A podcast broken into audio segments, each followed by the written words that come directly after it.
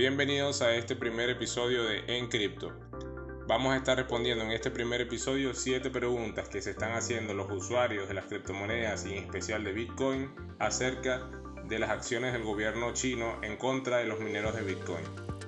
La primera pregunta es ¿por qué se fueron? Bueno, el argumento principal del gobierno chino es la contaminación. El acceso a material y energía muy barata ha favorecido el crecimiento de empresas especializadas en intercambio de criptomonedas, pero también en la creación de nuevos activos o tokens de criptomonedas, lo cual es una operación que requiere gran potencia de cálculo y fuerte gasto de energía. Una parte importante de esta industria se alimenta de la electricidad de centrales que funcionan con lignito. Este es un carbón muy contaminante, lo que podría impedir a China alcanzar sus objetivos climáticos, lo que en parte explica la reacción del gobierno chino. Y ahora con esta prohibición de China, ¿hacia dónde se van a ir los mineros? Recordemos que más del 60% de la capacidad minera de Bitcoin estaba en China, principalmente en cuatro provincias, Xinjiang, Mongolia Interior, Sichuan y Yunnan.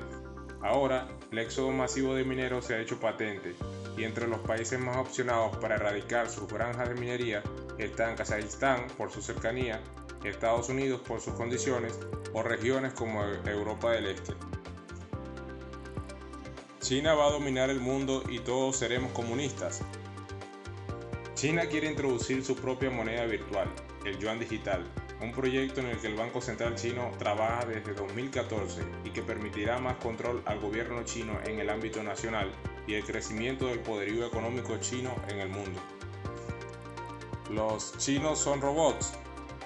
Probablemente. ¿El precio de Bitcoin va a volver a subir? Si nos guiamos por el modelo Stock to Flow, que básicamente establece que a medida que la escasez de Bitcoin siga aumentando, también lo hace su precio, hasta ahora parece indicar que el modelo ha seguido con una gran exactitud la tendencia del precio de Bitcoin.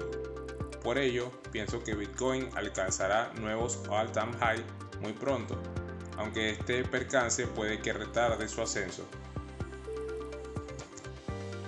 Bueno muchachos, esto es todo. Este es el primer episodio de este podcast. Es un episodio piloto y todas las recomendaciones, colaboraciones o donaciones que quieran hacer, próximamente vamos a tener todos los medios para poder recibirlas. Gracias y hasta pronto.